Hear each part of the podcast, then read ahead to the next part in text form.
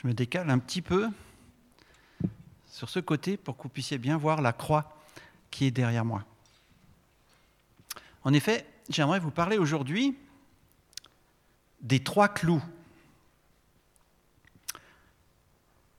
Quand j'étais enfant, à côté du tourne-disque, ah vous voyez quel âge j'ai maintenant,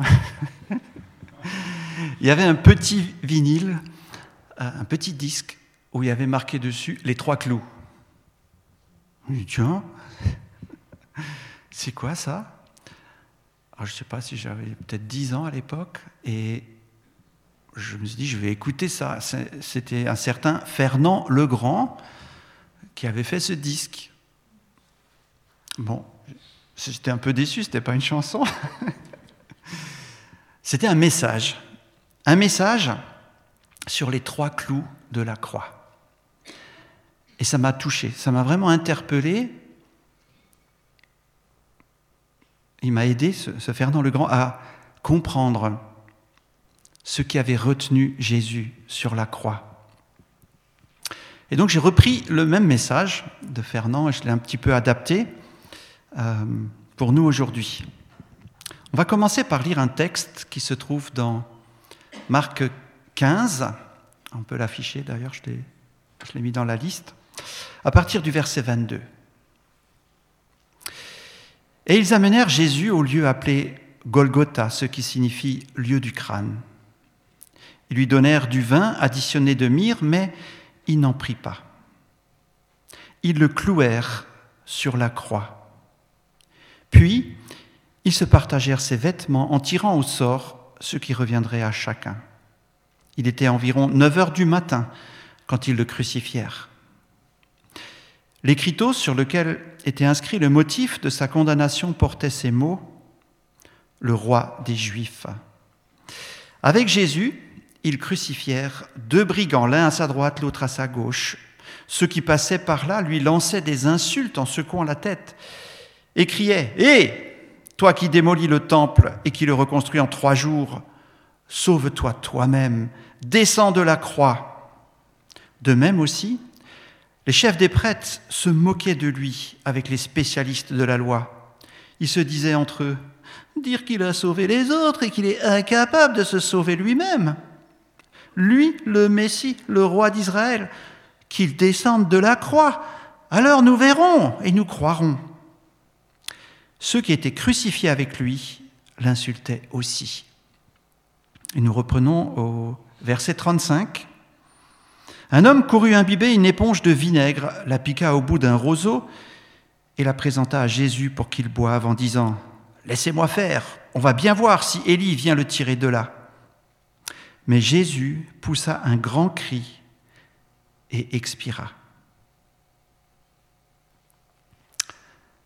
Au pied de la croix, il y avait des prêtres, des badauds, des soldats, qui, non contents de l'avoir mis en croix, l'insultaient avec dérision et lui disait, Si tu es le Fils de Dieu, descends de la croix. Ces hommes lui ont lancé un défi, et la question est celle-ci. Jésus pouvait-il relever le défi? Jésus pouvait-il descendre de la croix? S'il n'y avait eu que les clous de fer forgé, le Seigneur serait descendu immédiatement et il les aurait tous confondus. Vous savez peut-être que lors de son arrestation, Jésus dit à Pierre, qui avait dégainé son épée, Remets ton épée à sa place, car tous ceux qui prendront l'épée mourront par l'épée. Penses-tu que je ne puisse pas faire appel à mon Père qui me donnerait à l'instant plus de douze légions d'anges? Ah, J'ai fait le calcul, ça fait 72 000 anges. Une belle armée, hein? Alors pourquoi est-ce qu'il a accepté d'être cloué sur une croix? Derrière ces clous visibles, il y en avait d'autres, invisibles ceux-là. Et plus que les premiers, le maintenaient attaché à la croix. Et nous allons donner des noms à ces clous.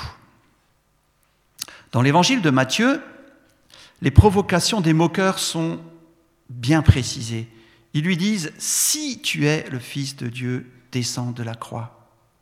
Si tu es le roi d'Israël, Descends maintenant, nous croirons en, lui.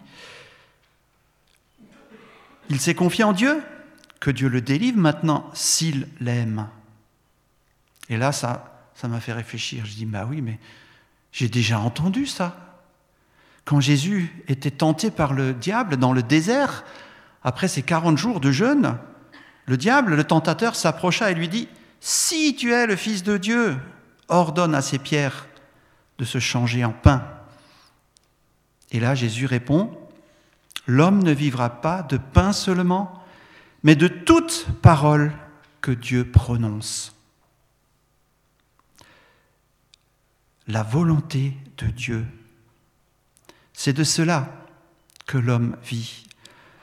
La parole que Dieu prononce, le plan que Dieu a préparé, c'est ça que Jésus veut suivre. Il ne veut pas suivre ses envies, il veut suivre la volonté de Dieu. Et le premier clou, c'est le clou de son obéissance à Dieu.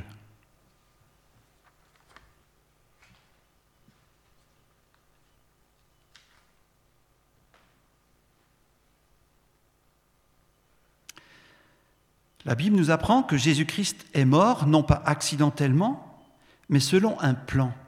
Un plan tracé longtemps à l'avance, un plan que Jésus a voulu suivre. Quand Jean-Baptiste a vu Jésus, il a dit, Voici l'agneau de Dieu qui enlève le péché du monde. Et l'apôtre Pierre lui-même écrit qu'il est l'agneau prédestiné dès avant la fondation du monde. Il y avait un plan un plan pour que l'agneau soit sacrifié à notre place. L'Ancien Testament est rempli de prophéties concernant la venue du Seigneur. Sa naissance, sa vie, sa croissance, ses souffrances, sa mort, sa résurrection. Tout est rempli de détails plus ou moins précis qui nous disent d'avance pourquoi il allait venir. Par exemple, dans le psaume 22, qui a été écrit plus de mille ans avant la naissance de Jésus, nous trouvons un texte qui dit Ils ont percé mes mains et mes pieds. Mille ans avant Jésus, Rome n'avait pas encore été fondée. Il n'y avait pas encore d'empire romain avec cette méthode cruelle de clouer des gens sur des croix. Oui, le Seigneur est venu selon un plan tracé d'avance. En discutant avec une foule qui avait le projet de proclamer Jésus roi, Jésus leur dit, Car je suis descendu du ciel. Si je suis descendu du ciel, ce n'est pas pour faire ce qui me plaît, mais pour accomplir la volonté de celui qui m'a envoyé. Cette volonté de Dieu, Jésus a décidé d'en faire la sienne. Pourquoi?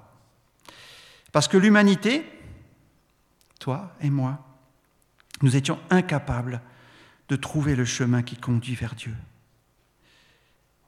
Et comme nous ne pouvions pas aller vers Dieu, c'est Dieu qui est venu à nous. Jésus-Christ, le Verbe incarné, a donné sa signature, son adhésion au plan de Dieu. Dans la lettre aux Hébreux, il dit, Me voici, je viens, ô Dieu, pour faire ta volonté dans Hébreu, le constat c'était oui, tous ces sacrifices, tout ce qu'on peut faire, ça ne servira pas. Et c'est là que Jésus dit, je viens, je viens pour faire ta volonté. Et c'est par obéissance à cette volonté qu'un jour, le ciel s'est ouvert et qu'il y a eu le premier Noël. La naissance de Jésus n'est pas un accident.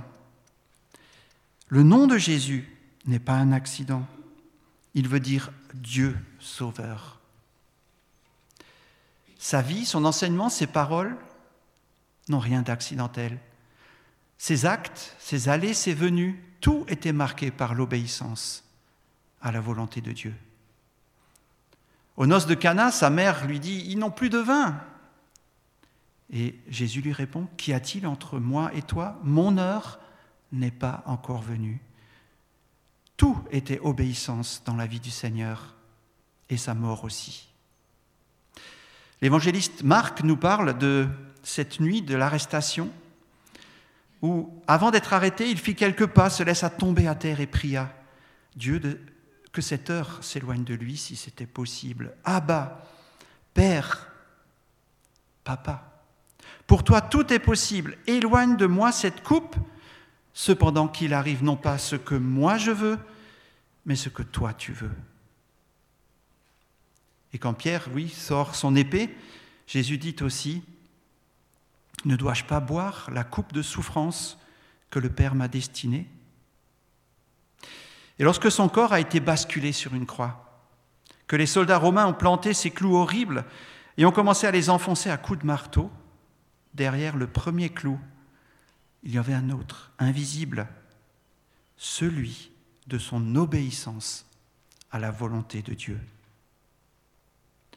Aussi, quand les hommes, les magistrats, les soldats, les badauds, les prêtres lui ont lancé ce défi Descends de la croix, son silence fut sa réponse. Un silence qui voulait dire Je ne peux pas descendre de la croix, car ce serait cesser d'être ce qu'a été toute ma vie, obéissance à la volonté de Dieu. Oui, ce qui a tenu Jésus à la croix, c'est d'abord le clou de son obéissance à Dieu. Mais il y en avait un deuxième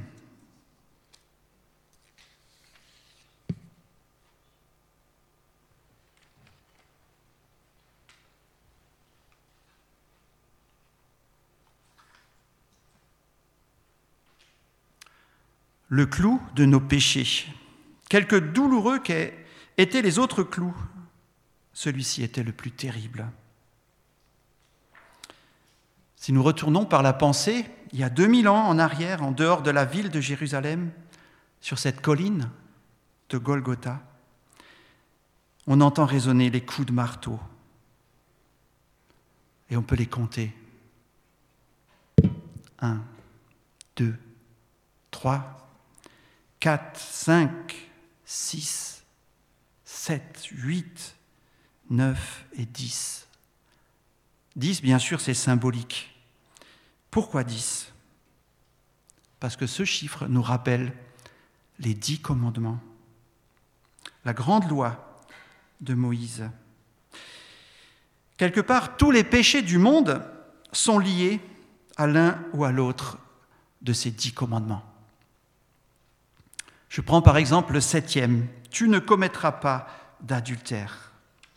Et là, nous repensons à cette femme adultère que nous trouvons dans Jean 8, que les spécialistes de la loi, euh, les pharisiens, avaient surpris en flagrant délit, et ils l'amènent, ils la placent au milieu de la foule et ils disent à Jésus, dans la loi, il est écrit qu'il faut lapider une telle femme. Et toi, que dis-tu? En fait, il voulait lui tendre un piège. Et Jésus ne le répond rien. Il s'accroupit et il écrit sur la terre. Comme il continue à l'interroger, il se redressa et leur dit Que celui d'entre vous qui est sans péché jette le premier la pierre contre elle. Puis il se baissa de nouveau et se remit à écrire sur le sol. Alors il y a des livres qui ont été écrits sur ce que Jésus a bien pu écrire sur le sol. Personnellement, je crois qu'il a écrit les dix commandements. Avec le doigt de Dieu, on a eu ces dix commandements écrits sur ces tablettes de pierre, et Jésus, le Fils de Dieu, les remet sur le sol. Et là, accusés par leur conscience, ils se retirent un à un, à commencer par les plus âgés et jusqu'au dernier. Jésus est maintenant seul avec cette femme et il est le seul à pouvoir jeter cette pierre. Et la loi lui dit qu'il faut la jeter. Et donc il va le faire, mais il ne va pas jeter cette pierre sur la femme, mais sur lui-même. Il va accomplir la loi. Il va prendre les péchés de cette femme quand il pose la question, Femme, où sont ceux qui t'accusaient? Personne ne t'a donc condamné? Elle répondit, Personne, Seigneur. Jésus lui dit, Moi non plus, je ne te condamne pas. Vas-y, et désormais, ne pêche plus. Oui, Même sur la croix, Jésus a encore prié. Père, pardonne-leur, car ils ne savent pas ce qu'ils font. Et là, sur la croix, tout le pays a été plongé dans l'obscurité. C'était environ midi et ça a duré jusqu'à 3 heures de l'après-midi. Et à ce moment-là, Jésus pousse un grand cri. Il expira. Avant, il avait dit d'une voix forte, Mon Dieu, mon Dieu, pourquoi m'as-tu abandonné? Pourquoi y a-t-il eu ces ténèbres? Pourquoi Jésus a-t-il crié, Mon Dieu, pourquoi m'as-tu abandonné? L'apôtre Pierre nous en donne l'explication. Il nous dit, Il a pris nos péchés sur lui et les a portés dans son corps sur la croix. Jésus était rempli de tous les péchés du monde, de tous les crimes, de toutes les choses les plus horribles, mais aussi de tout ce que nous, nous avons fait. Et c'est pour cela que le ciel était obscurci. C'est pour cela qu'il a été séparé à notre place du Père. Oui, tant de gens n'ont jamais bénéficié du message de la croix parce qu'ils ne se sont pas vus eux-mêmes dans ce drame. Pour eux, c'est juste une histoire, il y a 2000 ans. Mais nous ne sommes pas étrangers à cette histoire.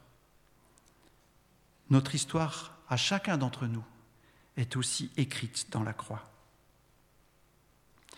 Quand l'apôtre Pierre, à la Pentecôte, s'est trouvé face à une foule, une foule qui venait de partout, de toutes les nations pour cette fête, il leur dit, c'est vous qui l'avez livré, c'est vous qui l'avez crucifié. Il a actualisé pour eux ce message. Il les a impliqués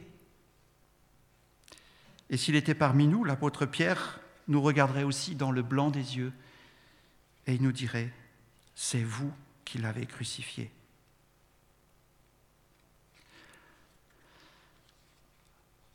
À la croix, Jésus est mort pour une loi que nous avons violée. Il est mort pour tous les péchés du monde. Et n'oublions pas que chaque péché que nous avons commis, c'est comme si nous avions enfoncé ce clou dans la main du Seigneur. On peut les appeler par leur nom. Chaque fois que vous avez lu l'horoscope, vous êtes allé interroger l'ennemi de Dieu pour votre âme et vous avez ainsi enfoncé le clou du péché dans la chair du Seigneur. Chaque fois que vos regards se sont attardés sur la pornographie, vous avez souillé votre âme et vous avez enfoncé un peu plus ce clou dans la chair du Seigneur. Chaque fois qu'avec votre langue, vous avez dit du mal justement ou injustement, de votre prochain? Vous avez enfoncé le clou dans ses mains et dans ses pieds. Chaque fois que vous avez laissé libre cours à un fichu caractère qui a fait souffrir tout le monde autour de vous, vous avez enfoncé cela dans les chairs du Seigneur. Et nous pourrions continuer la liste. Ce sont ces coups-là qui ont maintenu le Seigneur rivé à la croix. Alors, Lorsque le défi lui a été lancé, si tu es le Fils de Dieu, descends de la croix et nous croirons en toi. Le silence a été sa réponse. Un silence qui voulait dire, je ne peux pas descendre de la croix, parce que si ma souffrance devenait moins grande que ton péché, jamais tu ne pourrais être pardonné.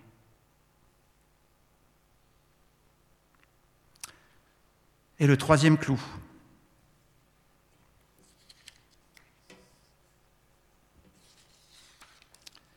le clou de son amour pour nous.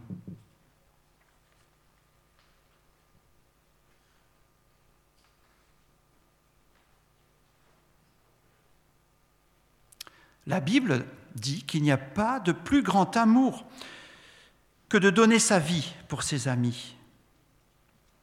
Et elle ajoute, par exemple, dans 1 Jean au chapitre 4, Voici en quoi consiste l'amour. Ce n'est pas nous qui avons aimé Dieu, mais c'est lui qui nous a aimés. Aussi a-t-il envoyé son Fils pour apaiser la colère de Dieu contre nous en s'offrant pour nos péchés. Il est écrit que le Fils de l'homme est venu chercher ce qui était perdu, c'est-à-dire que l'amour s'est manifesté envers des gens indignes, des ennemis, des perdus. Oui, le sommet de l'amour de Dieu, c'est pas Noël avec la crèche. Dans Jean 13, il nous est dit que Jésus a mis le comble à son amour pour ses disciples et leur a lavé les pieds. Mais l'amour a encore débordé le comble, a encore été plus loin quand Jésus a été crucifié à notre place. Et quand Dieu veut mesurer son amour envers nous, il prend comme unité de mesure la croix de Jésus-Christ. Alors on ne va pas perdre de temps pour savoir quel genre de croix a été utilisé pour crucifier Jésus. Certains pensent que c'était deux poutres assemblées en forme d'un T majuscule, d'autres pensent que c'était un X, appelé aussi croix de Saint-André. Certains pensent que c'était simplement un poteau sur lequel le condamné était cloué avec les bras en haut à la verticale. Et d'autres pensent que la croix était celle que nous représentons traditionnellement. Mais cela n'a aucune importance. Si c'est avec les bras à la verticale que le Seigneur a été crucifié, nous entendons le psaume 103 qui nous dit ⁇ Autant les cieux sont élevés au-dessus de la terre, autant sa bonté est grande pour ceux qui le craignent. Et si c'était à l'horizontale qu'il a été crucifié, que ses bras ont été mis, nous entendons ce même psalmiste dire Autant l'Orient est éloigné de l'Occident, autant il éloigne de nous nos transgressions. Oui, l'amour de Dieu. Alors pour éclairer une petite facette de cet amour, j'aimerais reprendre avec vous dans la Bible l'histoire du prophète Osée. Sur la diapositive suivante, on voit le prophète Osée qui prend pour femme Gomère. Elle met au monde trois enfants, mais Gomère abandonne Osée pour suivre ses amants. La famille est brisée. Dieu demande à Osée d'aimer Gomère. Alors Osée va racheter Gomère à ses créanciers et refaire une alliance avec elle. Dieu lui dit, aime-la comme l'Éternel aime son peuple.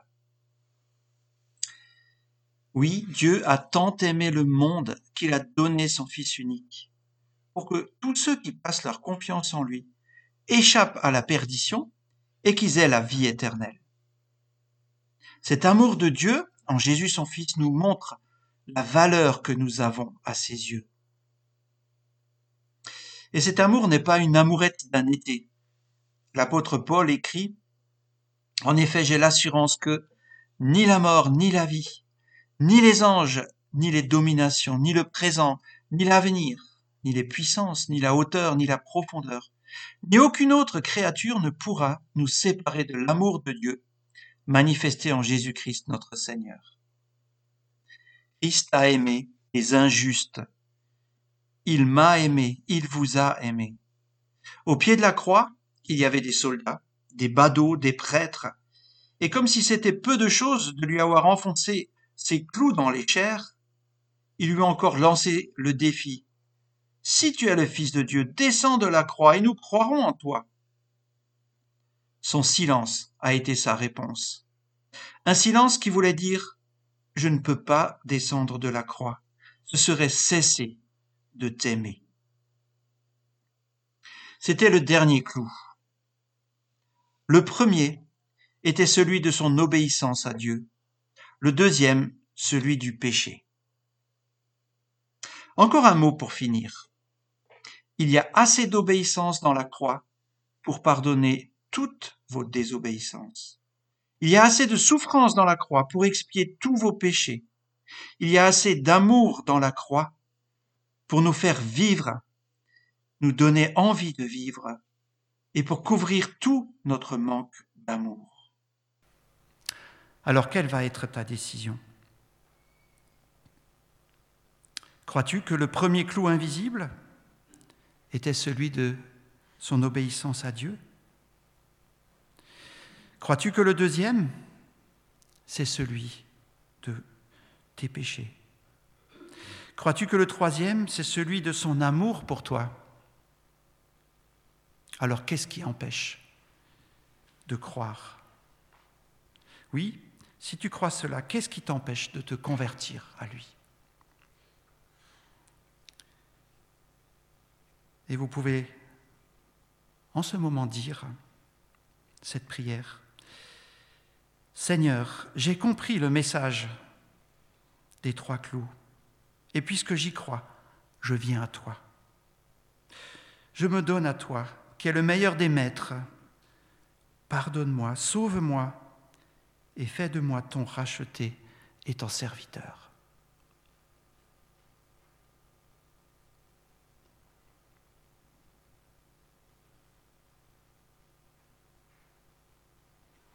Et si vous avez fait cette prière dans votre cœur, je vous invite à venir nous voir à la fin du culte, que ce soit Karine, Laetitia ou moi-même, pour que nous puissions ensemble dire merci à Jésus pour ce qu'il a fait pour toi. Parce que nous avons reconnu qu'il l'a aussi fait pour nous. Amen.